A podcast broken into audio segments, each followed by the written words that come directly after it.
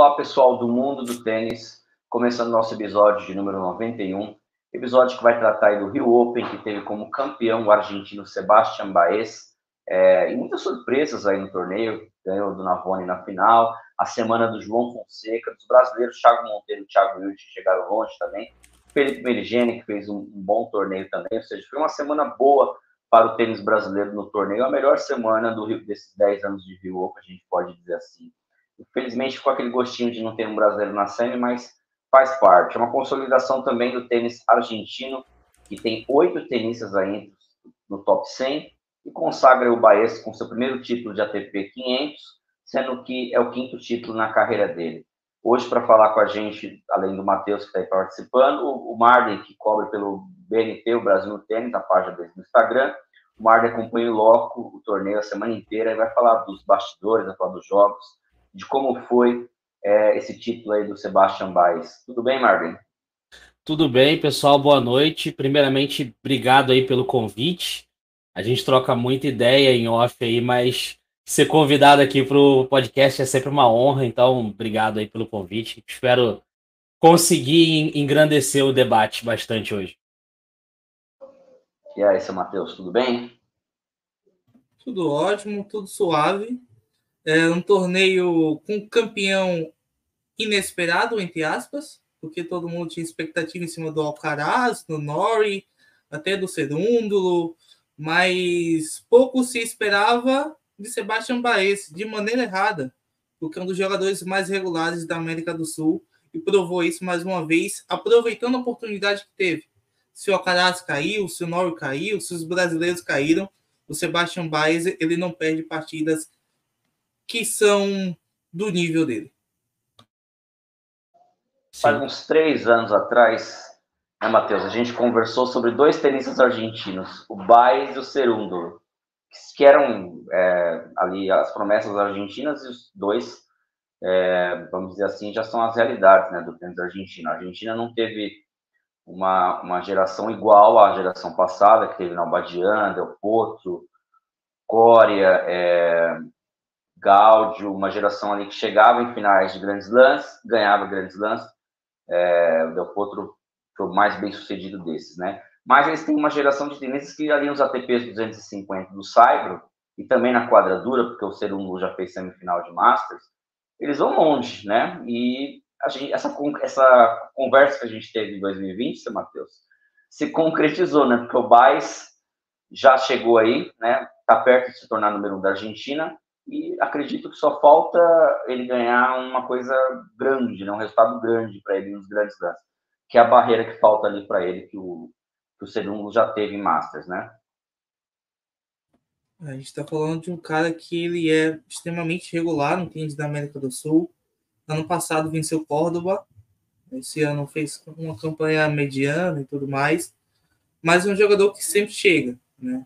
O Baez ele tem uma característica que acaba sendo muito argentina, né? Um jogador de fundo da quadra, um jogador que gosta de regularidade, é, de equilíbrio, não é o cara que tem o saque mais forte do mundo, não é o cara que tem a direita mais forte do mundo, a esquerda que define, mas é um cara regular, constante e que sabe aproveitar as oportunidades. E é muito intenso. A intensidade do Baez é a principal qualidade dele. Então, todo ponto ele joga com intensidade absurda. Ele entra na bola, ele vai para frente, ele volta. Ele, ele, faz de tudo possível na quadra para que ele consiga entregar o ponto. Então, para você vencer um ponto do Sebastian Baez, você tem que lutar muito. E foi o que os adversários tiveram que passar, e foi o que ele fez na final contra o Navone. Porque o que o Navone está fazendo nas outras rodadas? Ele estava cansando os adversários, estava jogando de maneira mais passiva, mais reativa. Só que chegou na final, a característica principal prevaleceu a do Baez. Então, o Navone teve que ser mais agressivo, e, e, ser mais ativo nos pontos, tentar dominar os pontos, que não é característica dele. E aí o Baez conseguiu levar muito bem.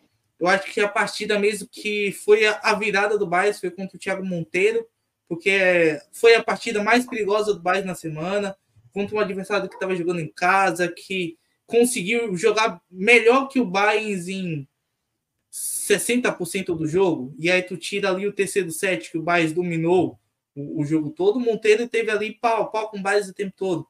mas o Baez conseguiu lidar melhor com os melhores, com os pontos importantes, pontos vermelhos, e assim ele conseguiu chegar longe, chegar na final, conseguir ser campeão. O primeiro 500 dele, mas se a gente pegar aí os últimos 400 dias, é o quarto título do Baez, que tem 500, 250, 250 na hard.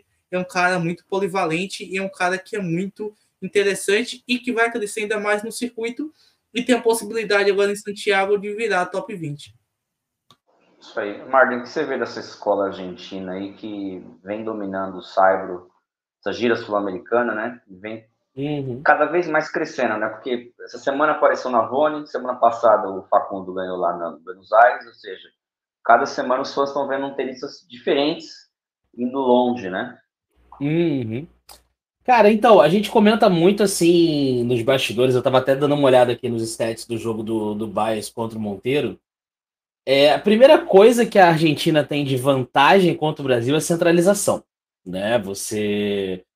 Aqui no Brasil você tem centros de treinamento no Rio, centros de treinamento em São Paulo, centros de treinamento em Santa Catarina, centros de treinamento no Rio Grande do Sul, alguns norte e nordeste ali espalhados, né? Ceará, Rio Grande do Norte e tal. E aí você acaba tendo essa descentralização de, de recurso, de. E eu não falo nem recurso de dinheiro, não, eu falo de recurso de pessoas mesmo. Quando você pega e condensa todo mundo na, em Buenos Aires, como é na Argentina, e em Santiago, como é no Chile, facilita muito essa troca. Então, acho que esse é o primeiro ponto, assim, de você ter é, grandes tenistas vindo, porque você vê, pô, sei lá, o Felipe Merigene falando do. Para quem que ele perdeu mesmo? Deu branco aqui, eu tô com a chave aberta, porque lembrar da semana inteira. Foi pro Monteiro, né? Mas ele tava falando, não foi do Monteiro que ele falou, acho que foi do Catim mesmo que ele falou na primeira rodada, quando ele furou o quali. Assim, o Felipe é da equipe do Francisco Yunes, o Caixin é de uma equipe completamente diferente, mas eles se conhecem. O Monteiro treina com o Pablito Fuente, o Felipe treina com o Francisco Yunes, mas eles fazem físico juntos. Tudo na Argentina. Então, assim, você vê que, querendo ou não, eles estão sempre se misturando assim. Aí pergunta para o Navone sobre o Baez. O Navone é de um treinador, o Baez é do bonde do Sebastião Gutierrez. Eles também se conhecem. Né? Então, assim, por mais que eles sejam rivais, você tem essa troca. Cara, não tem como, assim. Troca, treino, é, preparação física junto, troca de figurinha e tudo, isso faz crescer né? Acho que assim, o pós-Guga a gente teve alguns bons nomes, o Sareta, o Ricardinho Melo, André Sá e tantos outros, porque você acabava tendo ficava tudo muito condensado num lugar só que era Santa Catarina por causa do Guga. Então, a gente já viu que isso deu certo aqui uma vez e tá dando certo na Argentina hoje. Acredito que tá dando certo sempre, né? Porque o Brasil teve a oportunidade de ter uma escola depois do Guga não não formou. A gente tem, é, igual você falou, os tenistas que você falou aí, a gente tem casos esporádicos, a gente luta para manter esses caras no top 100, né? É pós-Guga, a melhor época do Brasil, acredito que seja 20 anos atrás, quando a gente teve cinco tenistas no Australia Open e colocava oito tenistas entre os 200. Hoje em dia, para a gente colocar três entre o top 200, que já é muito difícil, a gente não consegue, né? Alguma coisa uhum. meio que se perdeu aí nesse caminho, né? É só você ver, o Felipe foi o primeiro brasileiro a furar o quali do Rio Open em 10 anos de edição. A gente teve o Matheus Putinelli, chegou perto, o Felipe mesmo já tinha chegado perto em outra, em outra ocasião. Mas é muito complicado, porque quando desembarca todo mundo aqui para esse 500, você tem uns caras gigantes, assim, porque, ah, Correntan Moutet. Ah, o Moutet é um francês fraco. É um francês fraco que quando o Thiago Wilde estava no auge, deu nele aqui. Na quadra 1, com a, com a torcida gritando. Aí vai falar do, do, sei lá, o Começanha. O Começanha é do bonde, também veio do Quali, né? Tô vendo a chave aqui. É do bonde do Sebastian Gutierrez. Então, assim, se o Thiago Wilde tá bem, o Sebastian Baez tá bem, não dá para dizer que o Começanha também não tá a caminho de ficar bem. Então, não dá para desmerecer esses caras. Então, querendo ou não, a chave fica muito forte. E você vem de escolas muito fortes, a escola francesa, escola é, é, espanhola, escola argentina, né? Então, eu acho, eu fiz até essa pergunta pro, pro Lui na, na coletiva final, que não tem responsabilidade nenhuma do Rio Open, isso. Ele até deixou bem claro. Mas assim, o que, que o Rio Open pretende fazer para fomentar o tênis no Rio de Janeiro? Que hoje a gente tem uma, minha visão, tá? Minha opinião, a gente tem uma estrutura de construção do tênis aqui no Rio muito precária. Porque, poxa, beleza, a gente tem o Rio Open há 10 anos aqui, é um evento maravilhoso, incrível, lota, vem gente tudo quanto é canto, só tenista bom, jogo, até os jogos que são ruins são bons. E só. O último Challenger que a gente teve aqui foi em 2022. Sabe? Passou um ano de 2023 inteiro e agora para 2024 não tem nenhum Challenger confirmado de acontecer aqui. Não tem nenhum Future ainda. Ah, beleza. Future eles confirmam um mês antes, dois meses antes.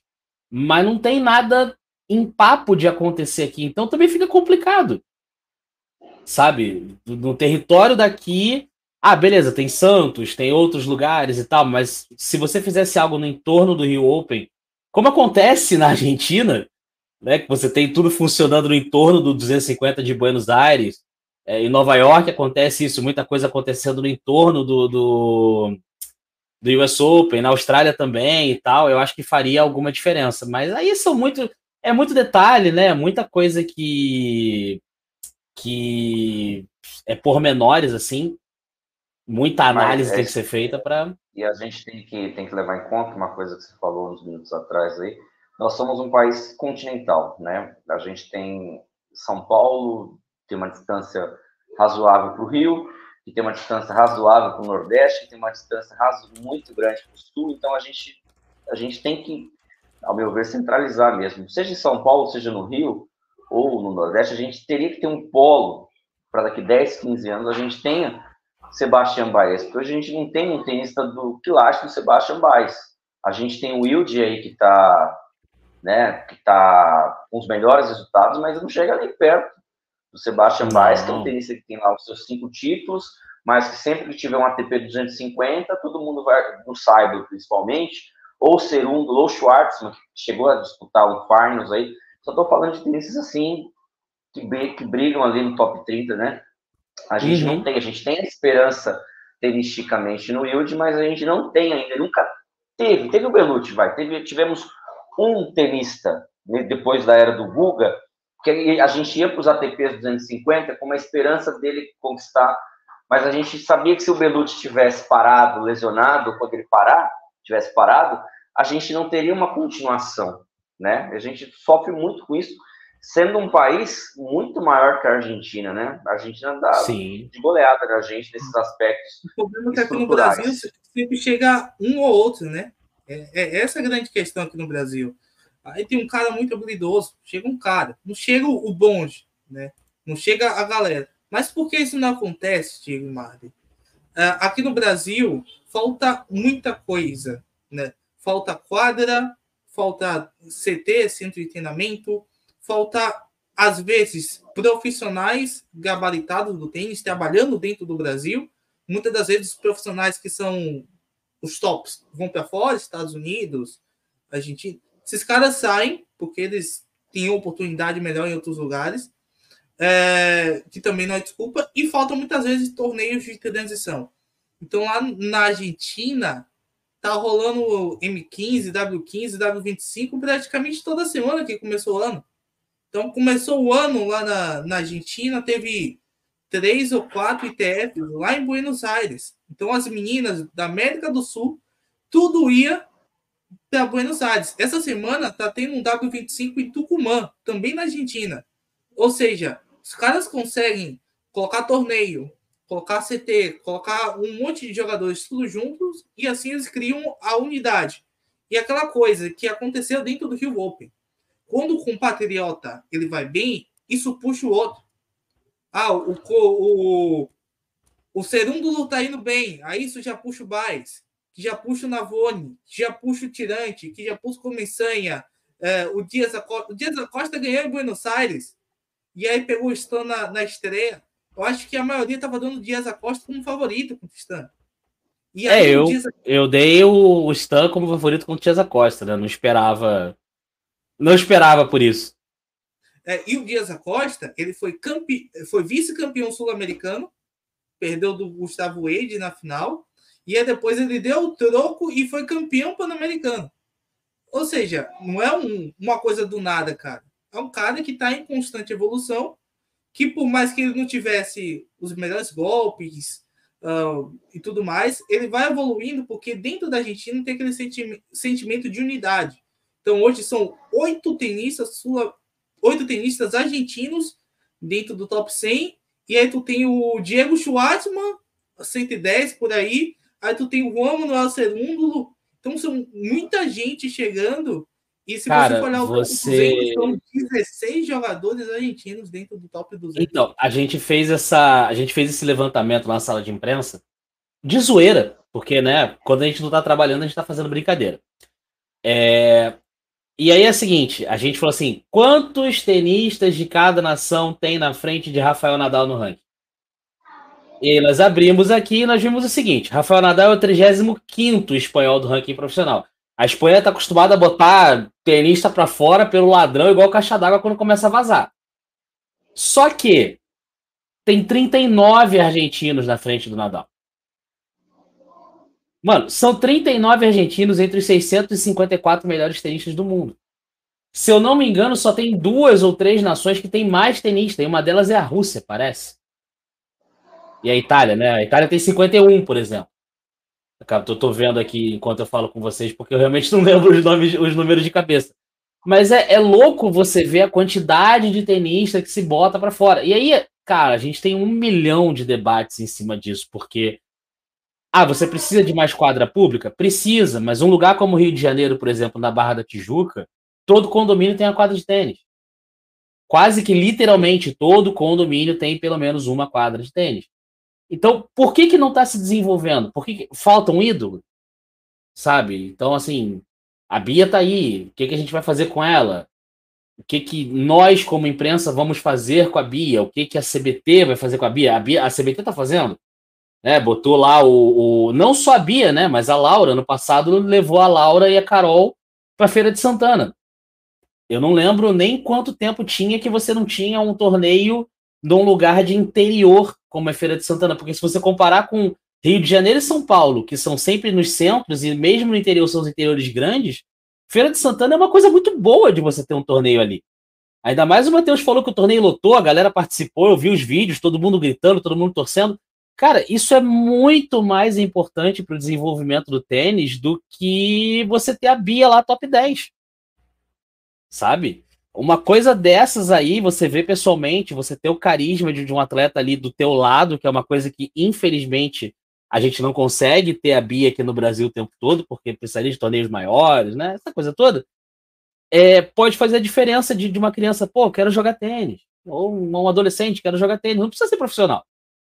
É, é, praticantes levam a pessoas quererem praticar e numa dessas sai dois, três, quatro, cinco profissionais desse bolo. Muito Mas, assim, só, só concluindo pode, rapidinho pode esse raciocínio. então, assim, é porque eu acabei me perdendo quando eu falei dessa coisa da, de, de feira. Então, assim, é, o segredo para isso é botar a gente para fora. É botar a gente para fora. Não tem jeito, você tem que formar jogador. Tem que formar jogador. E, e a Argentina tem uma coisa legal, isso não sou eu quem falo, tá? Atletas e ex-atletas do Brasil falaram para mim, falam isso N vezes, que é a forma de se tratar um jogador na Argentina. E aí isso é fala deles, eu só replico. Que o Coria, por exemplo, ele nunca virou nada dentro do que era esperado pelo sobrenome dele, pelo talento que ele tinha como juvenil, até os 28 anos de idade. Que é uma idade onde você já praticamente dá o cara como, ah, não, não rendeu até agora, não entrou no top 100 até agora, aposenta, porque vai ficar nisso aí, ou vai ficar se arrastando pro resto da vida e tal. E aí você pega o Felipe Meligeni, que fez 25 ou 26 anos agora, também não lembro de cabeça, mas é um cara que tá virando agora. Ah, 25, 26 tá, tá tarde? Tá, tá tarde para quem? Sabe? Tá tarde para quê? Tá tarde porque já era pro cara ter virado? Beleza, mas tá cedo pro cara, e ele tá provando isso, tá cedo pro cara ver que assim, tem algo errado Hã? O canal de serve foi assim. Também, também. Você, você tem exemplos. Você tem exemplos de tenistas que viram a chave, e assim, eu não tô falando virar a chave como o Stan virou e saiu de 18 do mundo para 3, com 28, 29 anos. Não. Eu tô falando de virar a chave e entrar no top 100 e se manter ali, como aconteceu com o Corey. Né? Então eu acho que essa, essas pequenas coisas que acontecem na Argentina, e aí seja por questão cultural, a Argentina é apaixonado por tudo, né, cara? Você vê futebol, você vê show de música, tantas bandas que tocam lá falam que o fã argentino é apaixonado e tudo.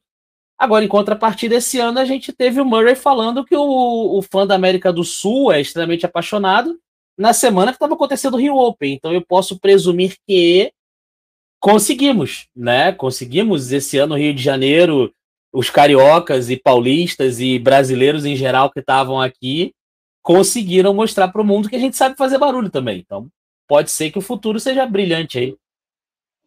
E pergunta para Martin, vai nessa linha aí, como é que foi o Rio Open em 2024? Como é que você cobriu, o que, que você viu aí da, da galera? Apesar do começo lá difícil, com muitas chuvas, né? Que adiaram os jogos, é, sessão sendo terminada aí com pouco, pouco tempo, né? Passou de uma hora, a sessão foi encerrada. O que, que você viu dessa edição aí do Rio Open? Cara, assim, só para só fazer um paralelo, você falou da, da questão da chuva, já vimos chuvas piores, tá? Já Já vimos anos piores. Já vimos anos de botar 50 centímetros de água dentro da quadra central, porque a drenagem no Rio de Janeiro é uma coisa que não existe, porque a cidade fica abaixo do nível do mar, não está preparada para isso. Rio Open está do lado da lagoa, então assim, esse ano choveu, mas não alagou a quadra, já fico feliz. Real. Mas assim, foi uma, foi uma edição muito legal. É, foi meu oitavo Rio Open, dos 10 eu cobri oito. Cobri 14 e de 2017 para frente. Só falhei 15 e 16. É, cara, o Rio Open ele, ele é diferente, assim. Eu até, tava até conversando com o pessoal lá. É, primeiro que é uma experiência enorme para quem gosta de tênis. Você tá andando pelo jockey, a gente então que é a imprensa tem acesso a algumas partes assim que o público geral não pode está andando pelo jockey e passa o Carlos Alcaraz do seu lado. Você não, você não pode parar o cara, você não pode tirar foto com ele. Mas o simples fato do Carlos Alcaraz estar passando do seu lado com Juan Carlos Ferreira é uma coisa que impacta. Sabe? Ou o Vavrinka, ou o Arthur Fios, ou outros anos Janko Tipsarevich, como teve. O Nadal, eu cruzei com o Nadal no banheiro na primeira edição. Então, assim, é, é uma experiência muito gostosa, fora os brasileiros, mas aí brasileiro eu conheço quase todos eles, então não, já, a gente já se cruza nos challengers ao longo do ano, não é não são desconhecidos assim para mim.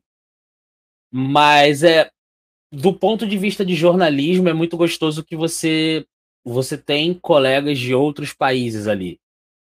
Né? Esse ano eu trabalhei com o Dani Michi da Argentina, que é pô, quem, quem segue tênis no Twitter e não segue esse cara, é difícil. O cara fala sobre tênis, é tipo o Ben Rottenberg da América do Sul, sabe? Manja muito, muito, muito. O Pato de la Barra, um chileno que mora aqui no Brasil, que também é pré-histórico na cobertura do tênis figuraça. Conheci o Zé Newton Dalcin, finalmente, do Tênis Brasil, também é um dos jornalistas mais antigos daqui. E aí você tem essa troca, porque são, são tantas horas que a gente fica ali e às vezes sem conseguir isso é uma curiosidade, tá? A gente pode ter acesso a todas as quadras para assistir qualquer jogo que a gente queira, só que a gente dificilmente consegue, porque tudo acontece muito rápido, uma coisa em cima da outra, então até, sei lá, quarta-feira, assistir jogo é quase impossível. Assistir jogo é quase impossível, porque você tá na quadra, alguém chama a zona mista, e chama coletiva, e aí se você está na quadra, você não pode sair no meio do ponto, então é melhor você ficar na sala de imprensa. E aí nesses momentos você, você tem essa troca e tal, então assim, é um aprendizado gigante. Sabe? Não tem, não tem faculdade que pague você ter essa troca com esses caras e, e colocar a tua forma de trabalhar ali, e falar, pô, eu faço dessa forma, e, e o cara devolve e tal, e assim vai. Mas fora isso, é, é espetacular. Espetacular. Tirando essa parte da gente não poder ir pra quadra, que é um pouco é, frustrante de primeira, depois se acostuma, mas é, é incrível, assim. Experiência única, real mesmo. Eu fico me, me pegando aqui. Será que o Marden desmaiou quando viu o Nadal no banheiro?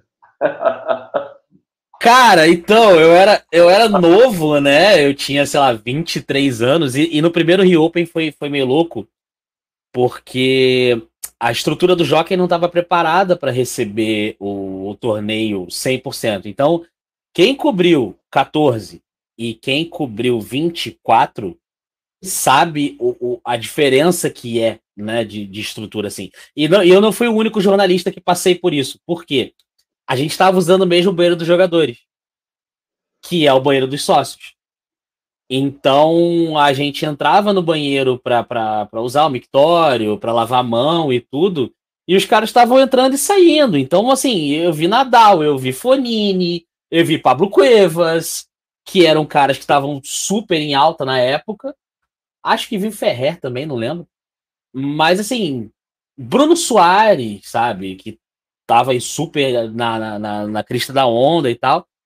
Aí até que deu algum problema lá e eles acabaram com isso. Nos anos posteriores, realmente, a gente teve uma estrutura pra gente e os atletas uma estrutura para eles. O que é o correto, né? Porque você não consegue garantir que todo mundo vai olhar o Rafael Nadal, ou o Carlos Alcaraz, ou o Stan Wawrinka e, e vai respeitar o cara, né? Entender que, pô, o cara tá naquele momento dele ali. Você vai atrapalhar, entendeu? Mas não, não desmaiei. Foi difícil. mas resisti. Matheus, é, eu falei essa semana, né? Eu falei, eu acompanho tênis desde 97, inclusive o, o Marvin falou do Dalcin. O Dalcin, acredito que seja o cara que fundou a imprensa tenística aqui no Brasil, né? Com o Tênis Brasil lá no começo, quando o Guga apareceu, a gente tinha a Manchete, que sempre acreditou no tênis, a rede Manchete, né?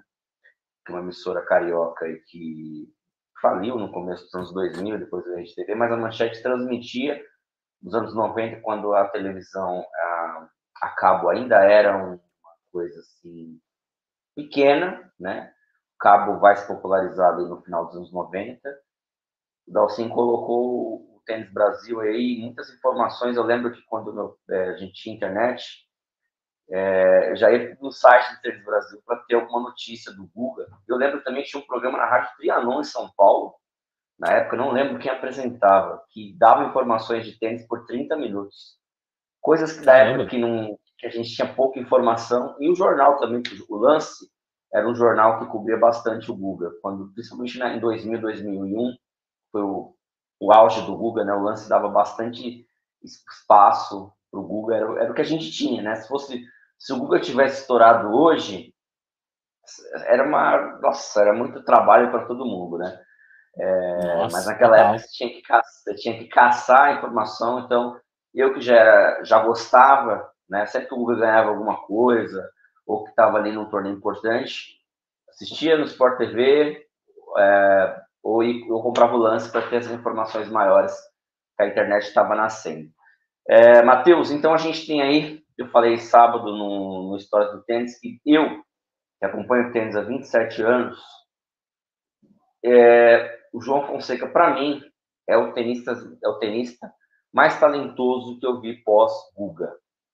Não significa que o João vai ser o cara que vai ganhar Grand Slam, vai ser o cara que vai ser top 20, top 30, não significa nada disso. Então, o João está naquela transição do juvenil para profissional, e muitos, muitos juvenis não conseguem ser o profissional que ele que pensava que ia ser, e muitos juvenis é, como o Djokovic, por exemplo, como o juvenil não teve grandes resultados, foi, é o profissional que ele, que ele foi. É, para mim, ele é o mais, mais talentoso. Se ele vai virar, se ser número um, ganhar grandes lances, top 30, a gente não sabe. Mas me dá, ao mesmo tempo, essa esperança né, de a gente ter um cara assim que vá brigar pelos esses títulos. E uma coisa, assim, o Guga tinha muito, muitos golpes sólidos, golpes que, que ganhavam jogos, né? direita muito potente, o saque, a esquerda. O Guga era um cara de potência, um cara agressivo, um dos primeiros caras assim, agressivos a jogar no saibro. Eu vejo o João assim, muito agressivo, muito sólido, que um forehand que machuca muito, machucou três profissionais, porque se ele não tivesse tido as dores normais, igual eu falei no comentário lá, o corpo dele ainda está em formação, ele só tem 17 anos, ele vai ter toda a musculatura ainda, vai vai se formar, ele vai crescer e tudo mais. Mas eu que vi o Sareta, que era um cara talentosíssimo, tinha um backhand muito ótimo, né? Foi top 50. André Sá, é, viu o Belucci depois, caras assim talentosíssimos. O Thiago Fernandes também, que era um cara talentoso, e é um exemplo que do juvenil profissional, infelizmente, não virou aquilo. O João é um cara que pode nos dar alegrias no futuro. Quero saber de vocês o que vocês viram dele nessa semana e o que a gente pode projetar para o futuro dele. É, o... a, gente tem uma lista de brasileiros que foram muito bem no juvenil. É o Thiago Fernandes, o Thiago Wilde, o Orlandinho, o Thiago Monteiro também foi bem no juvenil, pouco a gente fala. Até o Rafael Matos foi bem também no juvenil, chegou longe, top 20 juvenil. Esses caras foram muito bem, o Zorma. É, foram vários bons jogadores que foram juvenil. Mas qual é a diferença que eu vejo do João Fonseca para os demais? Quando o Orlandinho ele foi número um do mundo juvenil, o Orlandinho não estava pronto. Ele não tinha uma bola que era definidora. O Orlandinho ele ia para consistência, então ele ia ter que se formar muito fisicamente e também em questão técnica, né? Ele não tinha aquela bola que matava. Ele tinha um jogo muito correto, muito certinho, isso fazia dele um jogador diferente dentro do universo juvenil. Uma época que se errava bastante, porque a maioria dos tenistas daquela época eram bastante agressivos. Eram Kachanov, eram Rublev. Então, eram tenistas que eram naturalmente agressivos. E o Orlandinho era um tenista que ele errava menos do que o restante e tinha um jogo de rede que sempre foi uma qualidade dele. Então, o Orlandinho, ele tinha essa qualidade dentro do juvenil dele. Só que esse jogo, quando você chega no profissional, se você não tiver mais bola do que o seu adversário, sua bola não for mais potente, ou você saber ser o mais consistente do, do mundo, você vai ter muita dificuldade. O Orlandinho teve essa dificuldade quando chegou no profissional. Assim como o Thiago Monteiro teve dificuldade quando chegou no profissional. O Thiago Wilde, ele vive de lapsos, é um cara que tem muita bola, é um cara que tem uma. que quando tá no dia dele, ele dá trabalho para todo mundo. Mas mesmo assim, ele ainda tem defeitos dentro do jogo dele que ele ainda não conseguiu corrigir. O João, ele já chega dentro da, do circuito com um golpe que é diferencial demais. A direita do João Fonseca, ele era, ela era melhor do que de qualquer um jogador que estava dentro do Rio Open. Então, você tem o Rio Open, com os tops dos tops, com grandes jogadores. E para mim, a direita do João Fonseca era a melhor que tinha dentro daquele certame. Ou seja, ele tem um golpe que é muito diferenciado e ele tem uma mente que é muito diferenciada. Ele entende o processo, é passo a passo. Olha, hoje eu estou jogando TF, depois eu vou jogar challenge. Ah, se der certo um challenge, eu vou para TP. Ele não está queimando passos, né? Ele ganha o convite porque o Open porque ele é talentoso. Ele ganhou o convite para Santiago porque ele é talentoso, não porque ele quis queimar etapas. O, o processo do João Fonseca está sendo feito de maneira correta. Jogou juvenil até os 16, 17 anos, ou seja, ele aprendeu a jogar tênis, se formou, entendeu que se ele fosse muito rápido profissional também, ele acabaria perdendo muitos jogos e acabaria se queimando. E o João Fonseca ele soube respeitar esse momento e agora, com 17 anos de idade, ele é um jogador que está pronto para os challenges, um jogador que está muito acima dos ITFs. Então, se você parar para pensar sobre isso, é, antes da campanha excepcional do, do, do Rio Open, o João estava inscrito em Recife, Marcel e Feira de Santana. Ou seja, o João não estava pensando preferencialmente nos challenges. Ele estava respeitando o processo dele ganhando o território dele, jogando, que eu acho que é o que ele quer até junho, quando ele vai decidir se ele vai para o college ou não, jogando para depois ele pensar em algo mais. E eu acho que ele fez esse processo muito bem. E aí eu tenho um equilíbrio do jogo dele, que é um jogo que é muito bom. Tem algumas coisas a corrigir, porque ele é muito jovem. Questão de estratégia, talvez se poupar fisicamente durante o jogo. Então, muitas vezes, ele vai com uma intensidade muito acima do nível, e aí quando chega no final acaba ficando cansado. Isso já aconteceu em Challenge, já aconteceu no Rio Open, mas o cara é muito talentoso. E aí, eu sou um pouco mais novo que vocês dentro do tênis, né? Então eu, eu vi certos juvenis diferentes virando profissionais. Para mim, o João, ele estreia na ATP da mesma forma que o Alcaraz estreou no Rio Open contra o Ramos Vinolas. Porque a atitude, a potência e a consciência sobre o seu jogo foram diferenciais. Ah, o João Fonseca vai ser igual ao Alcaraz? Não, não estou falando isso, cara. O Alcaraz já está no topo. Mas em questão de consistência, de entender o seu jogo, de ter atitude, de ter um mental e entender a responsabilidade dele, acho grande. E o Alcaraz ele tem um diferencial, porque como ele jogou no Rio, ele não tinha pressão de jogar em casa no Rio Open quando ganhou o convite. Ele não tinha aquela pressão de, nossa, é o grande craque da Espanha e tudo mais. O João Fonseca tinha essa responsabilidade. Ah, mas ele não sente isso, mas ele tinha a responsabilidade, porque meio que ele é a esperança do momento do tênis brasileiro. Mas ele é um cara muito bom, é um cara muito inteligente. Eu acho que isso é o diferencial do João. Cara, eu vou te corrigir só numa parada que você falou aí sobre essa questão da, da responsabilidade, porque isso é uma coisa que eu acho muito interessante no Fonseca. Ele espanta essa responsabilidade toda hora. Toda hora. E é assim desde que eu conheci ele. Eu conheço Fonseca tem mais de um ano. É... Não importa o que falem, pode chamar, pode dizer o que for do moleque. Ele vai dizer assim: não, sou só um jogador de tênis. Eu só um jogador. Eu lembro foi outubro, outubro de 2022, M25 no Country, que é o clube dele. Pô, eu nunca vi um future tão cheio. Galera gritando, torcendo pelo Fonseca. Fonseca tava jogando contra o Wilson Leite, eu acho. Perdeu esse jogo, inclusive, o, o Leite ganhou dele. E pós-jogo, eu lembro que eu troquei uma ideia com ele em off, assim, e tal, e falei, pô, cara, é diferenciado. Ele, não, cara, só joga tênis. Ele tinha 16, 15, 15 anos, 16 anos.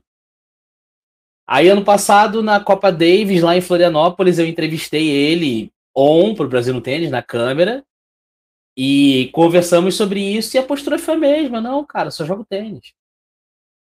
Então, assim, eu acho que, na, na real, o... eu assisti o jogo do, de dupla dele com o Zorma na primeira rodada, junto com o Fernando Romboli, e a gente estava comentando do Fonseca e tal. É óbvio, o jogo dele tem um mundo de buraco. Né? Inclusive, os alemães encontraram os buracos que tinham no jogo do Fonseca mais do que no jogo do Zorman. Só que são 11 anos de diferença de dois campeões de Grand Slam, um em duplas, outro em simples, juvenis, né? Mas são 11 anos de experiência de diferença. Então, assim, é... o Romboli falou que para ele o Fonseca hoje tem o forehand mais rápido do Brasil, Pode talvez não ser o mais pesado, porque o forehand do Thiago Wilde é uma ignorância de pesado. Quando ele bota a base, bota para andar, é muito peso, não tem tanta velocidade, mas você, quando chega na raquete do adversário, você vê que ele trava para devolver de tão pesada que a bola vem. É spin, é... enfim, o Wilde faz uma coisa ali que eu não entendo muito bem. Mas o Fonseca joga solto, né? É um moleque extremamente humilde, extremamente humilde, assim, no, ele, não, não, ele não valoriza nem personifica esse buzz todo que tem em torno dele, sabe? É, é, ele, joga, ele joga tênis. Ele é um moleque de 17 anos que joga tênis. Uh, a Globo fez uma pergunta para ele quando ele venceu o. Acho que foi quando ele venceu o Garim. Que alguém no exterior comentou: nasce uma estrela. Perguntaram para ele se nascia uma estrela naquele momento. A resposta dele foi sim. Cara, ele nem pensou, foi simples e direta. Nada, pô, tô só começando. Que isso? Tem isso não. Só tô jogando tênis. Então, você vê que essa, essa coisa do só tô jogando tênis é, é muito interessante, porque, assim, é, pode ser até prejudicial fazer isso. Mas na Davis, ano passado, é, o Fonseca ele acabava de treinar e ele ia correr. Enquanto ia todo mundo para físio fazer recuperação, ele ia correr. Ah, beleza, ele era sparring, não dá nem para comparar, porque o desgaste físico dos outros era muito alto. Mas ele ia correr. Então daí você tira é, é, o nível de comprometimento. Por quê? Dessa vez que ele estava como profissional, acabava o treino, ele não ia correr, ele ia para físio. Porque foi como você falou, ele sabe exatamente o que ele tem que fazer. E, e treino, cara, eu não conheço o Fonseca a fundo para saber essa questão de treino dele, mas eu conheço pessoas que treinam com ele e é todo mundo unânime. Comprometimento e responsabilidade dele, assim, são fora da curva. E não tem jeito, não tem, não tem outro caminho. O caminho é trabalho. O caminho é trabalho, é trabalhar e trabalhar e trabalhar e trabalhar e trabalhar. Realmente, talento sobra. Inteligência enquadra? Também ele tem uma noção de tudo que está acontecendo no, no, no, entorno dele que é diferenciado. Nas duplas a gente viu muito isso. Ele, ele encaixava umas bolas que nem os adversários estavam esperando. Os lobbies que ele, que ele aplicou no Kravets e no Putz foram, uma, foram coisas absurdas, assim, porque ou o lobby caía na linha e vinha muito alto para o cara ter que se virar e ele se embananava todo, ou o lobby caía mais dentro da quadra, mas pegava espinha, então o cara tinha que se esticar para pegar. Você via que tinha uma, uma inteligência, um conhecimento do que é o jogo ali muito grande. Eu acho que esses são, são as, grandes, as grandes armas que o Fonseca tem. Agora, em termos de potência, sim, só que a potência dele, para mim, ao mesmo tempo que é uma coisa boa, é uma coisa ruim. Porque na dupla, por exemplo, isso acusou muito. Ah, Marden, mas dupla é diferente. É, mas evidenciou. O Fonseca fura muito a bola. A bola sobra, ele mete a mão. E aí, amigo, teve bola dele que nem quicou na quadra, foi direto na, na, na lona de fundo. Então, enquanto ele não aprender a cadenciar essa potência, como ele fez contra o Garim, por exemplo, né? Enquanto ele não aprender a cadenciar essa potência, isso pode ser uma coisa que deponha contra ele. Agora, Conversei com ele na coletiva do jogo pós-jogo contra o Navone. Foi Navone? Gente, eu tô, tô dando, tá dando um branco da chave. Foi Navone que venceu ele, não foi? Foi, Navone. Foi. Na coletiva contra o Navone, e eu perguntei para ele o que, que aconteceu, o que, que passa pela cabeça dele depois que a cãibra vem, né? Porque, como vocês falaram, tá, o corpo dele tá se formando ainda, não dá para exigir dele a mesma cadência física que o Caras tem, não dá para exigir a cadência física que o Thiago Wilde tem, por exemplo. Nem a que o Thiago Wilde tinha com 19 anos quando venceu o Foquina na quadra central. Não dá para esperar isso dele. Tem 17 só, ponto. Mas aí eu perguntei para ele como que funciona a cabeça quando começa a cãibrar. E ele falou, cara, eu tinha que encurtar o ponto. Eu tenho a bola, eu tenho a direita, eu usei ela. Acabou. Então você vê que até isso, essa todo esse trabalho de como de como agir em diferentes situações ele tem. Então assim, não conheci o Orlando na época dele, tá? Vi o, o, que, o que a gente via, né? O que a imprensa via, o que todo mundo via. Mas para mim o grande diferencial do Fonseca é que ele é muito bem é, aconselhado de todos os lados, de pai, de mãe, de assessoria, de treinador. O Fonseca ele é autêntico, ele não tenta ser algo que ele não é, ele não tenta é, mudar quem ele é só porque ele tá jogando tênis. Ele chega na, na, na coletiva, ele brinca, ele fala besteira, ele ri, ele fala, faz uma gracinha. Então eu acho que essas coisas depõem muito a favor dele. Né? Se vai ser número um do mundo, se vai ser o próximo Guga, né? todo mundo adora, ah, o novo Guga. Se vai ser o nosso primeiro número um do mundo pós-Guga, não sei. Vai ser top 10? Também não sei. Agora, que é um talento absurdo aliada a uma vontade de trabalhar muito diferenciada, é, isso é fato. O pessoal compara muito o Fonseca até o, o Sinner, né? Mas o Sinner foi campeão agora recentemente do Australia Open. É aquela coisa que eu falo, eu falava dois, dois três anos atrás, quando o Sinner perdeu para o Hurkacz. O Sinner precisava melhorar a parte mental dele, porque bola ele tinha. Ele conseguiu isso, e a gente vê que o Sinner era bem estruturado, né? O, o que me anima é esse ponto que você falou, Marlon. A gente vê o menino nas entrevistas, nas coletivas aí, bem centrado, bem assessorado, de boa família, apresenta ser e sabe o que quer, né? Ele tá se divertindo, e aí a decisão que ele vai ter, se ele vai para o college ou não, é ele com a família dele, mas é um talento que está sendo lapidado aí, que pode dar sim muitas alegrias. É, é o, que eu, o que eu falo. A gente não tem nenhum Baez no nível do Baez. Se o, o Fonseca chegar no nível que o Baez está, que o Schwartzman teve, disputando o final de Masters 1000, disputando o Finals, tá ótimo, porque desde a época do Guga, o que a gente teve foi o Belucci, que não, mesmo sendo talentosíssimo, por diversas razões, não conseguiu chegar no top 20. Então, a última vez que a gente visitou o top 20 foi com o Guga, né? De lá para cá a gente não teve ainda essa, essa coisa. Então, eu vejo aí o Fonseca como essa possibilidade, mas eu vamos tenho respeitar cobrança menor, Eu tenho uma cobrança menor, Diego. É, é muito raro um brasileiro. Eu tenho uma cobrança menor. É muito raro um brasileiro chegar dentro do top 100. Então, para mim, se o João Fonseca chegar no top 100, já tá ótimo. Tá maravilhoso, cara. Sim, sim. Chegou longe onde a maioria não chega. Ele tem potencial para mais. Mas há um potencial que, nesse momento, eu não consigo medir. Porque a margem de avaliação dentro de ATP, de jogos grandes, ainda é muito pequena. Então, são quatro jogos em ATP que o Fonseca teve até agora. Então, se ele chegar no top 100, tá ótimo. Tá legal. Porque a galera aqui no Brasil muitas vezes cobra, não, o maluco tem que ser top 20. Não, esse maluco tem que superar o Tomás Belucci. Ah, porque o Belucci era, sei o que lá. Não, tem que superar o Tomás Belucci, pelo menos. Não, calma. Se o João Fonseca. Thiago Wilde. Thiago Wilde é o mais novo campeão de ATP da história. Não, tem que superar o Guga. Não, velho. Não. Tem que fazer a carreira dele. E, e, e, é, e é nessa. Eu muito hypado com o João Fonseca, eu tô, mas eu entendo que o cara tem 17 anos. E aí as escolhas dele daqui em diante vão ser muito importantes para ele dentro da carreira dele. Se ele for para o college, pode ser uma, uma, uma escolha interessante para a vida dele, ter a experiência do college. Se ele não for, é uma escolha.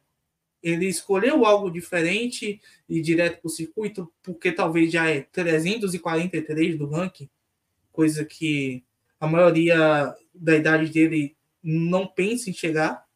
Então, aos poucos, ele vai avançando. Mas eu achei interessante também, eu acho que o João Fonseca puxou os outros brasileiros também, né? Porque o, Felipe Meligeni, ele fez uma ótima campanha no Rio Open. É, um cara que, como o Marden mesmo falou, né? Um cara que parece que explodiu tarde, mas não, não explodiu tarde. Eu tive a, oportunidade de entrevistar o Felipe Meligeni em Salvador. Né? Então, o Felipe Meligeni jogou simples e duplas em Salvador. Naquela oportunidade, ele jogou ao lado do Orlandinho, em duplas. O Felipe caiu na primeira rodada de Salvador. O que a maioria dos jogadores fazem, né? Caiu na primeira rodada, eu não, vou perder logo em duplas e vou viajar para o próximo lugar. Não, o Felipe ele se matou em duplas em Salvador até o sábado. Né? Então ele, com aquela consistência e tudo mais, e aí ele perdeu o jogo de duplas no, na final de Salvador. É, e, é, Hidalgo, Escobar, alguma coisa assim, os colombianos, equatorianos.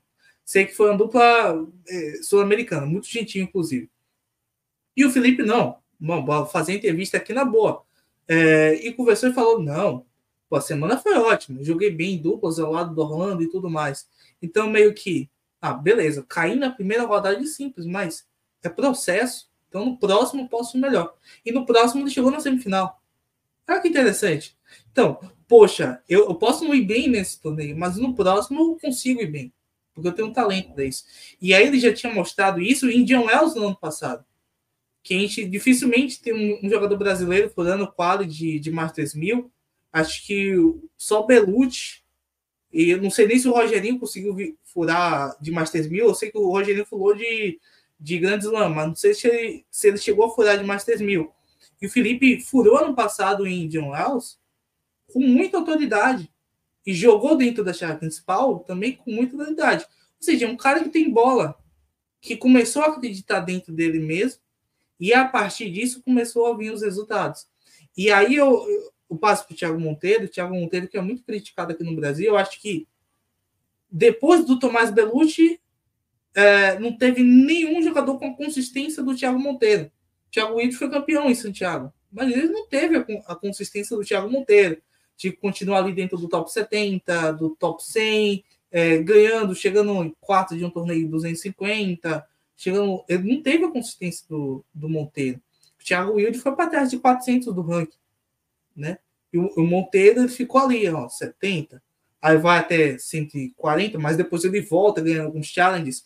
Coisa que o Belucci fazia quando ele caía no ranking. O Belucci caía no ranking, ele ia para challenge, ganhava e voltava para o top 100. E o Thiago Monteiro faz a mesma coisa que o Belucci fazia. Cara, é, tem, tem algumas coisas que pesam muito nisso. Por exemplo, a questão do Felipe. Eu entrevistei o Felipe em Campinas ano passado.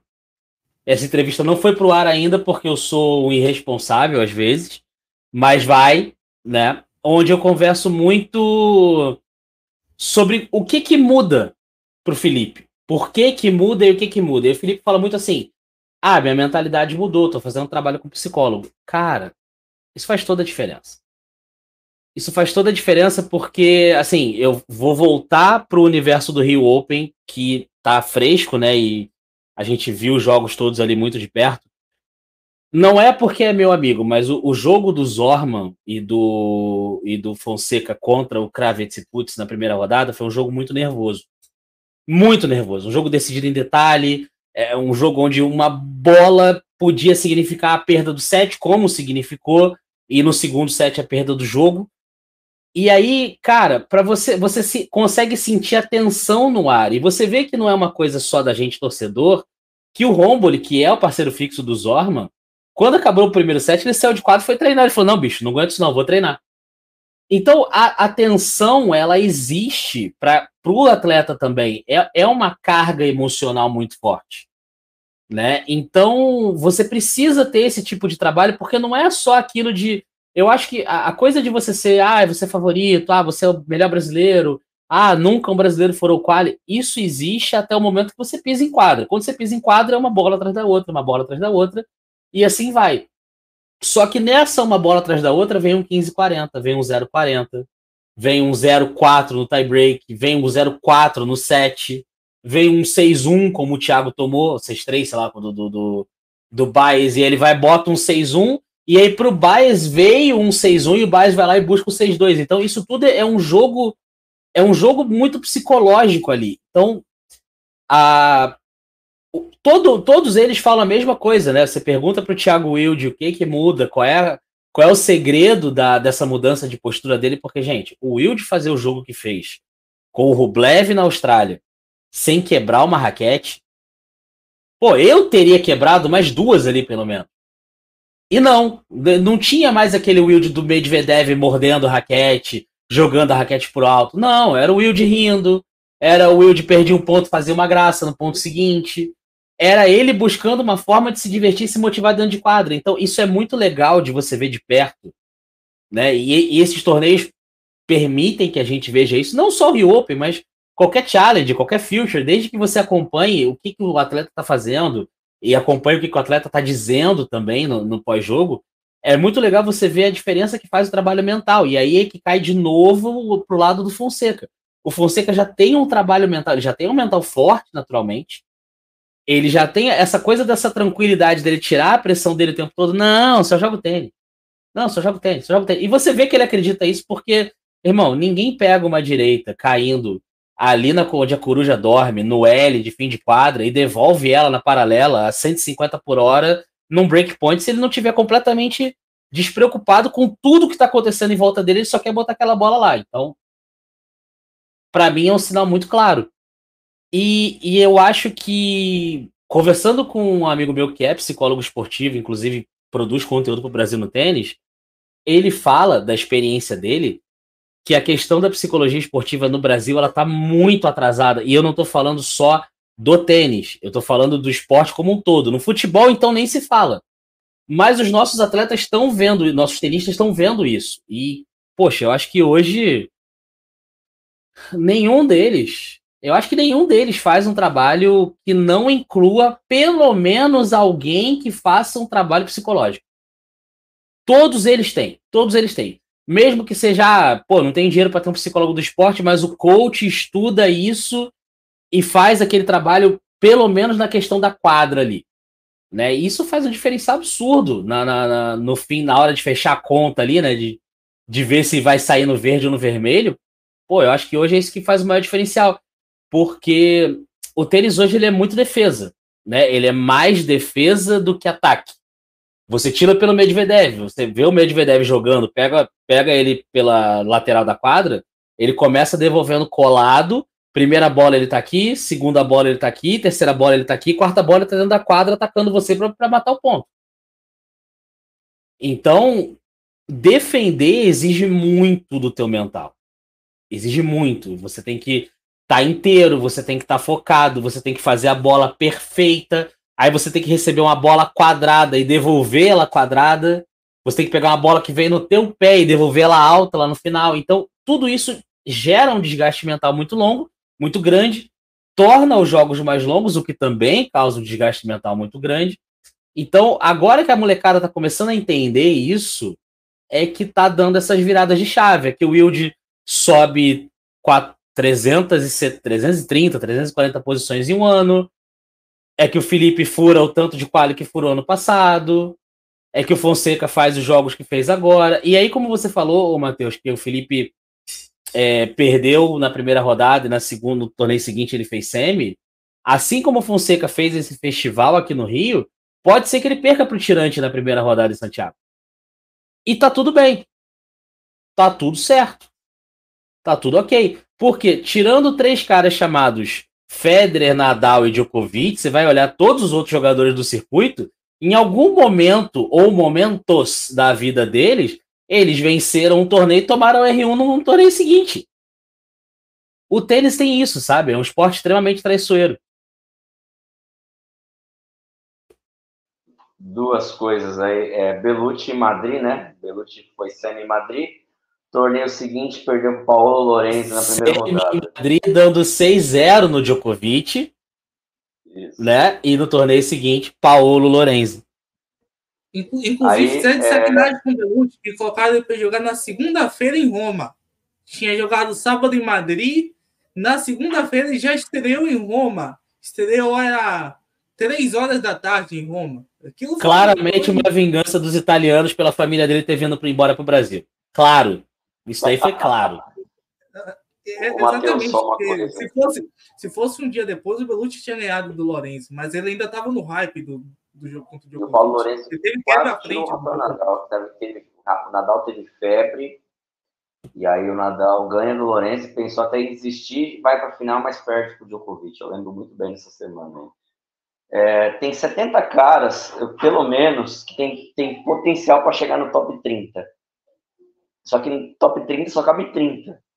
Eu falo sempre isso, gente. É, é, são 70, 80 caras, cara talentoso. Esse é talentoso, esse é talentoso.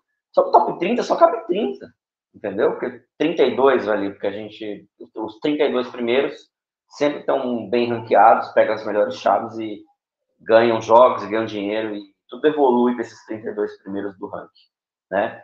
Mas tem, mas é assim, é muita gente boa para o funil pequeno. Então, o que diferencia o que o Marvin falou é que eu sempre falo, esse lado mental do tênis, muito lado físico também, esse lado mental está muito evidente agora. Por que, que o Rublev não está indo para onde ele parece que tem que ir? Porque está faltando alguma coisinha mental ali no Rublev, que a gente observa que tenistas que têm menos bola que ele estão conseguindo, né? A gente, a gente brinca. Será que o Rublev vai fazer uma semifinal de slam? Né? Que o Rublev tem bola até para fazer uma final de slam. Mas falta aquela coisinha mental ali. Né? A gente vê vários talentos ali Estou falando do Rublev no nível alto. A gente vê tendências aí que. Por que tal fulano não consegue bater no top 100? Hoje o Martin falou do Felipe Meligeni.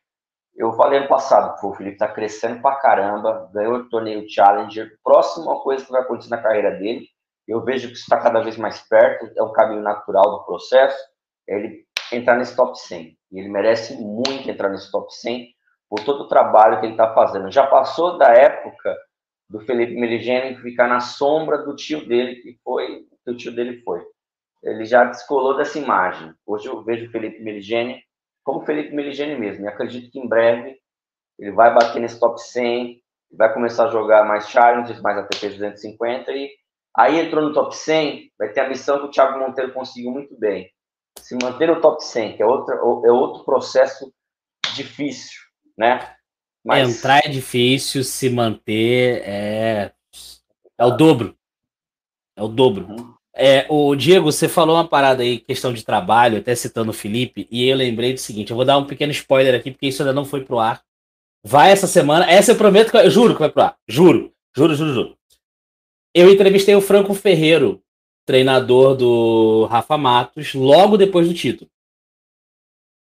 E aí a gente foi conversando sobre sobre o trabalho, né? Sobre como que as coisas acontecem, como que as coisas funcionam e tal. E aí o Franco falou que o Rafa ele teve problemas de inconsistência com os dois últimos parceiros, né? O Vega, que inclusive foi, foi com o Vega que ele deu o grande salto, e depois o Francisco Cabral, e agora ele encontrou o Barrientos. Mano, o Rafa tem 28 anos, o Barrientos tem 37, eu acho.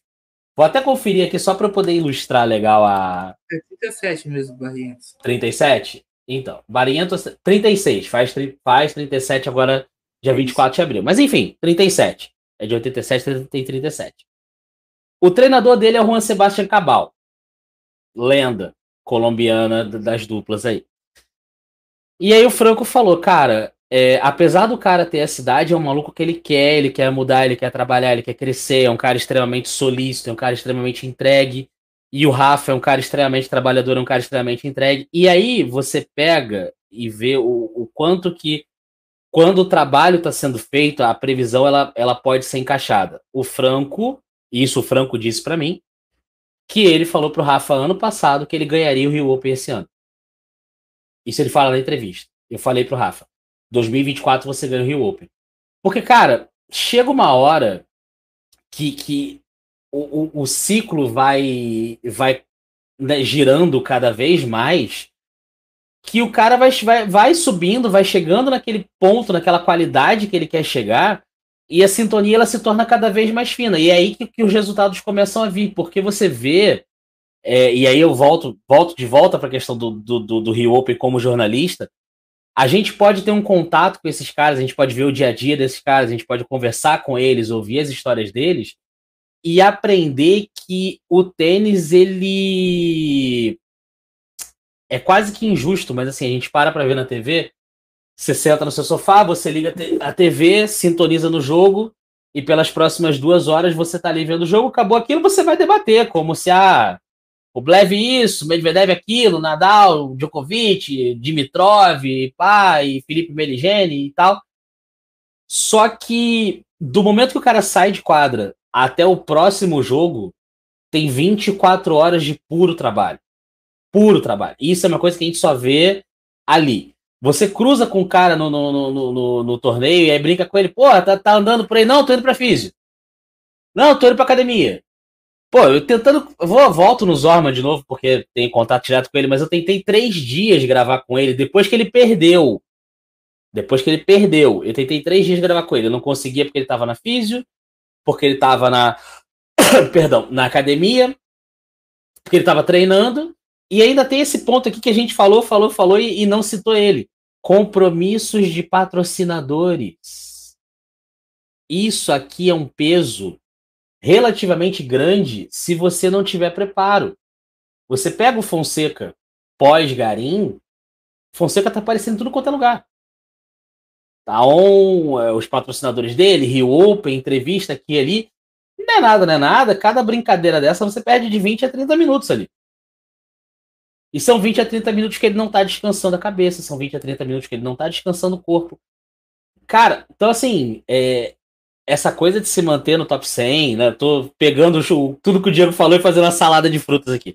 Essa coisa de entrar no top 100 é muito complicada por isso, essa coisa de se manter no top 100 é muito complicada por isso, porque para você entrar, ou você precisa de uma sequência de bons resultados, de resultados médios bons, ou um pancadão de um resultado excelente, um, dois resultados excelentes.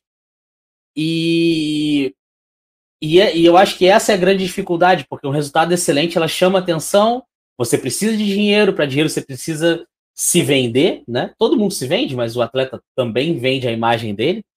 E isso é uma coisa que a gente vê lá, a gente vê porque o colega é da, da, da imprensa Argentina, e aí ele está sendo pago, a imprensa argentina quer saber o que a Argentina tem que quer falar.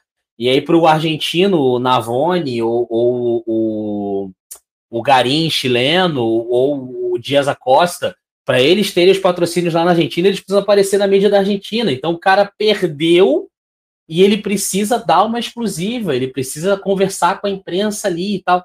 E, cara, muita gente vai torcer o nariz para isso, muita gente torce o nariz para isso quando eu falo, mas isso desgasta, tá? Isso pega o cara demais, assim. Se o cara não tiver cabeça, Isso pega demais. Tanto que o Thiago Wilde, durante muito tempo, não gostava de falar com a imprensa, né? Pelas razões dele, que até hoje não se sabe muito bem quais são, mas não gostava. Dessa vez ele falou, falou de boa, falou muito bem. É, abriu o coração pra caramba. Foi bem legal até. Mas é isso, sabe? Eu acho que é muito legal a gente ver os brasileiros, esse ano em especial, assim. Acho que o Monteiro é um cara que merece demais. É uma coisa que eu tava pensando enquanto o Diego falava aí. Ah, o Monteiro foi extremamente consistente. Sim, o Monteiro é extremamente consistente, mas a consistência do Monteiro tem um segredo. A galera que segue o Monteiro no Instagram, pode ser que lembre disso, pode ser que não, mas eu, eu lembro que eu fiquei brincando com ele. Era 31 de dezembro de 2023 e o Monteiro tava fazendo físico. O Monteiro não estava em Fortaleza com a família dele para virada de ano. Ele estava na Tênis Root aqui no Rio de Janeiro, no Recreio, com calor de 38 graus que estava dando na cabeça, fazendo físico. Era 31 de dezembro. Eu estava acendendo a minha churrasqueira. Eu não estava trabalhando, eu não estava cuidando do Brasil no tênis. O pode ter se lesionado nos challenges de final do ano. Ou seja, Exatamente. físico lesionado.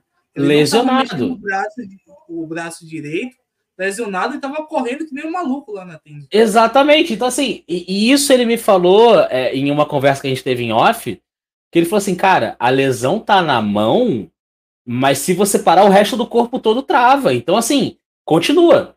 Continua, continua ombro, continua perna, continua quadril, continua peito, continua cintura, continua tudo. A mão a gente descansa, mas a, daqui para trás vai tudo. Então, poxa, é, é impressionante. E, eu pago pau, eu vou usar essa palavra, eu pago um pau pro Monteiro. Não interessa, ah, pô, teve todas as chances contra o Baez, beleza, mas o Baez foi campeão do torneio. E aí? Vai criticar o cara que perdeu pro campeão do torneio? É tipo criticar o cara que perde na segunda rodada pro Nadal e Roland Garros. O cara tem 14. Enfim, é isso. Isso aí, é, estamos chegando aqui ao final. Eu peço que vocês sigam o Brasil no Tênis. Para mim, o Matheus também fala isso, para mim é a melhor página de tênis do Instagram. Antes de conhecer o Marden, já, eu já vi algumas informações ali no, no, Instagram, porque o Instagram é uma rede difícil de, de lidar, porque envolve muita foto, mas a, as fotos com as manchetes, com os vídeos que eles colocam lá, o Marden e o, pessoal, para mim, o Brasil no Tênis é a melhor página que tem de tênis no Instagram. Então, curtam o trabalho do Marlon, dos amigos que fazem o Brasil no Tênis. Curtam a gente também no, X Twitter, né? Que para mim sempre vai X ser Twitter. Twitter. X Twitter. É, lá no X. E sigam as nossas redes sociais, o Matheus colocou aí, o Spotify e também no YouTube. Né? A gente tem bastante conteúdo do João, fiz um vídeo semana passada traçando um paralelo do João com o Guga, esses anos todos que eu acompanho tênis. E é isso aí. Muito obrigado mais uma vez, Marlin. É, sabe quando o Nadal se aposentar de fato, você e o Eloy vão ficar uma hora, duas horas falando dele, porque, né, vocês são os maiores fãs do Nadal que eu conheço aí, né? É quando, quando o Nadal se aposentar de fato, eu vou estar aqui com uma caixa de lenço de papel dessa altura aqui, entendeu? Porque Roland Garros, Roland Garros ano retrasado, 2022, a, quando eu tava no último game, eu já tava no sofá assim já. Eu não conseguia comemorar, eu só tava com medo dele acabar o jogo, chegar na coletiva e falar, então, parei, valeu, tamo junto, beijo, sabe? Eu, eu te entendo, eu acho que eu o Diego te entende, porque foi a minha mesma sensação que eu tive quando o Federer tomou 6x0 do Rubin em Wimbledon. Falei, não, esse cara nunca mais joga tênis, cara. Dito certo, não jogou Mas, mais. Leive é, é amistoso. Né? O dia que o Pérez se aposentou lá, sabia, a gente sabia que ia acontecer e tal. Mas quando acontece, quando terminou aquele match point lá contra o Tiapo, é, o Sock também, né? Ele abraçou o Nadal. Não teve quem segurasse. Eu chorei pra caramba. Não, eu chorei pra caramba. Cara, eu, eu lembro que era, era um final de semana que eu tinha alguns compromissos, eu desmarquei tudo. Falei, irmão, tô em casa, no máximo WhatsApp. No máximo WhatsApp. vou, vou, me de, vou me acabar aqui. Querendo ou não, a gente é cresceu vendo de, isso, é, né, cara? É, é um misto de tristeza com gratidão. É, é porque, é um tecnicamente, são os, os, heróis que a gente tem dentro do esporte que a gente ama, né? Então, exato, é, é, exato. um sentimento. Eu até, eu até brinco, porque dentro do, do futebol, Meu ídolo principal não é o Cristiano Ronaldo, não é o Messi, não é esses caras conhecidos que são bons de bola. O meu ídolo no futebol é o Lucas Podolski, da Alemanha. cara totalmente aleatório. E aí o, o Podolski, ele na despedida da seleção alemã, porque ele só jogava bem na seleção alemã, digamos de passagem, ele meteu um gol, né, sobre a Inglaterra, um gol de fora da área, um gol que foi símbolo da carreira dele. Quando ele fez o gol, eu parei, eu tava falando, comecei a chorar. Tava no carro, indo pra faculdade, tava, comecei a chorar. Porque era meio que um, um símbolo de, do fim, né? Quando acaba algo, Sim. né? Acaba algo. Porque, para mim, a carreira dele acabou naquele momento. Foi jogar no Japão, na Polônia, tirou foto com o time do Flamengo, descambau. Mas a carreira dele acabou naquele momento. Então, quando o Federer se aposentou, chorei pra caramba também. Fiquei inconsolável, né? E tudo mais.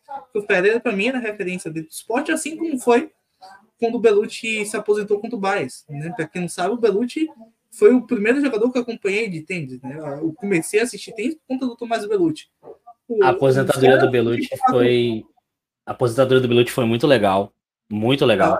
É, tava... a, maioria do, a maioria do pessoal começou a assistir tênis por causa do Guga, por uhum. conta do, do Meligene, da Bia e tudo mais. Eu comecei a assistir por conta do Tomás Belucci. Eu, eu, então, tipo, foi pesado. Eu não, eu não assisti o jogo de despedida do Guga no Brasil Open, no Rola Garros contra o Mathieu, por uma, uma questão de ter compromisso. Aí eu sabia que ele ia perder naturalmente, né? ele tinha mais. Eu faltei a aula para ver o contra o Mathieu. É, então, aí eu, eu acessei o Tênis Brasil, tava o Guga segurando o troféu que eles deram de. Eu comecei a desabar, a chorar, só vendo aquela foto, mano. Só assim, porque veio de tudo que significou isso que o Marlon falou de faltar na aula, de você adiar compromisso, de você estar tá ali no sofá. E tênis é uma coisa assim, a gente está na nossa bolha, né, é, de fã.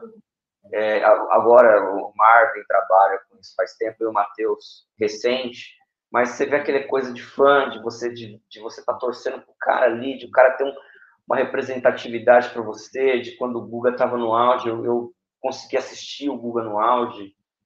É, veio todo esse filme, né? E o Federer foi a mesma coisa. Então, foram dois momentos ali que eu chorei pra caramba, só de gratidão, né? É, e vai acontecer, vai acontecer com o Nadal, mesmo não sendo fã de, de, como, de como o Eloy é, porque o Eloy já tá chorando desde janeiro, né? Aí vai voltar. Todo dia o Eloy me manda vídeo, posso o Nadal treinando aí. Eu tô me enganando, eu tô me enganando. Eu, eu, eu tô igual ele, ele vai. O Eloy manda vídeo todo dia, todo dia ele manda vídeo do todo Nadal. Hoje ele mandou, inclusive. E a gente reposta todos os dias, né? porque é o Nadal, cara. Então. Mas eu vou. Tipo eu queria conteúdo. falar uma coisa rapidinho dentro desse escopo, até para me despedir aqui, agradecer primeiramente a vocês a, a, pelo convite. É, a gente a gente escolhe os nossos, os nossos ídolos do esporte, seja tênis, seja futebol. Acho que por afinidade a gente acaba torcendo por alguém que é muito parecido com a gente. Né? Eu comecei a ver o tênis por causa do Agassi. Eu achava o Agassi divertido o Agassi era o cara que eu queria ser quando eu tinha aquela idade, que eu era muito tímido. Eu sou muito tímido. Encontrei caminhos de superar isso. E aí eu acompanhei o Agassi até o fim da carreira dele, chorei horrores naquele jogo contra o Benjamin Becker. Eu tinha 15 anos de idade quando o Agassi se aposentou.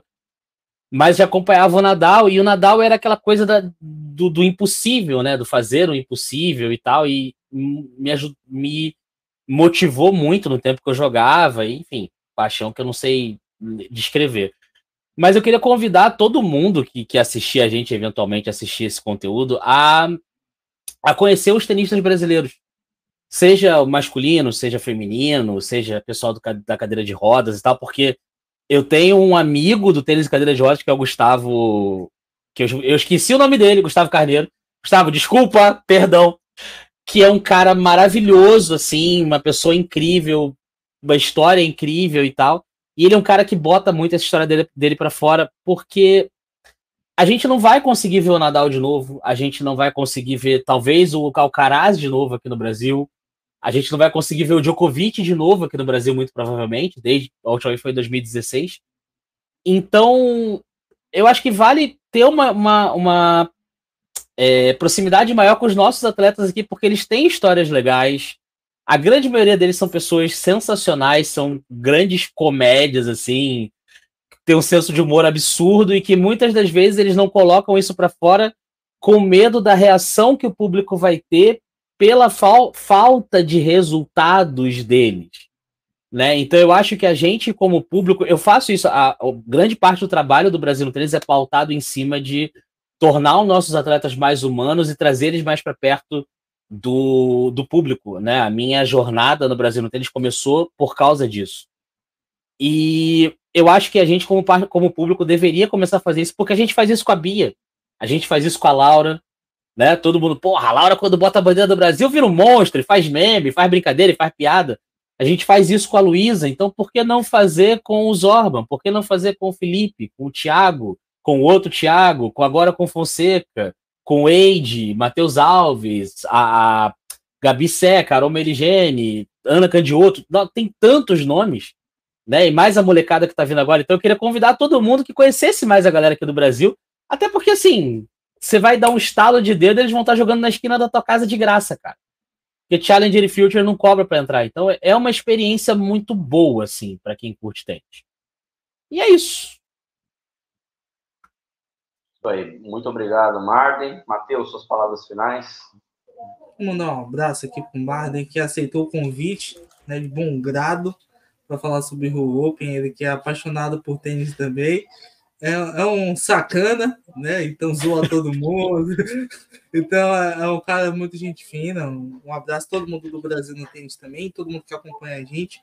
E o, o fala sobre o Brasil no tênis, eu, eu me vejo nisso, né? Porque é, eu, eu, falo muito sobre tênis feminino, né? Que no Brasil, a maior parte do tempo era muito voltado ao tênis masculino. E, e, e eu falo muito sobre tênis feminino. E, e aí eu, eu tive a experiência no passado de ter um contato direto com o tênis feminino e sua bolha brasileira quase completa, né? E ficou faltando só a, Bia, né? porque a Bia é, é sobre-humana e a Luísa. Mas do restante era a bolha brasileira ali do tênis. Então, meio que foi uma descoberta, um, uma coisa interessante. Aí hoje eu chego no, no Instagram, aí eu puxo papo com a, com a Candioto como se eu fosse um amigo da Candioto. Eu puxo papo com a, com a, a Luísa Fulano como se eu fosse amigo da Luísa Fulano.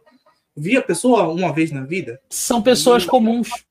E aí você conversa, aí eu tava conversando sobre pô, um jogo que aconteceu no Challenge ITF lá no, no México com, com a menina. E daqui a pouco você consegue entender, poxa, essa pessoa existe, essa pessoa é humana, né? E, e aí eu, eu lembro de um, de um post que eu tirei da, da Candioto, que ela fala sobre a Bia.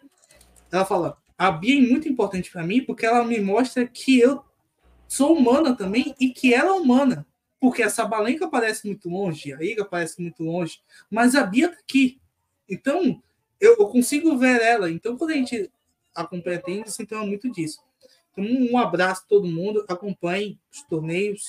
É, aqui no Nordeste vai ter três torneios ITFs masculinos, Recife, Maceió, aqui em Feira também, e vai ter a partir da, daqui a 15 dias é, ITFs femininos, São João da Boa Vista, é, São Paulo também, que vai receber torneios. Então, você que está perto dos clubes, vão lá acompanhar de graça. E todo mundo siga aqui a gente no Twitter, no Instagram. Tô dando uma cara nova ali no Instagram, vários rios, né? Remix ali com o pessoal da, os vídeos da ATP também, compartilhando os meninos do Papo de Tênis, no Brasil não tem, todo mundo lá que faz conteúdo interessante, também no Twitter ou no X, lá do nosso querido Elon Musk. Né? Um grande abraço a todos. Aí, pessoal. A gente volta semana que vem, então, falando aí de Santiago, San Diego, Dubai, todos os torneios que estão acontecendo. Fiquem com Deus. Um abraço. Tchau. Valeu!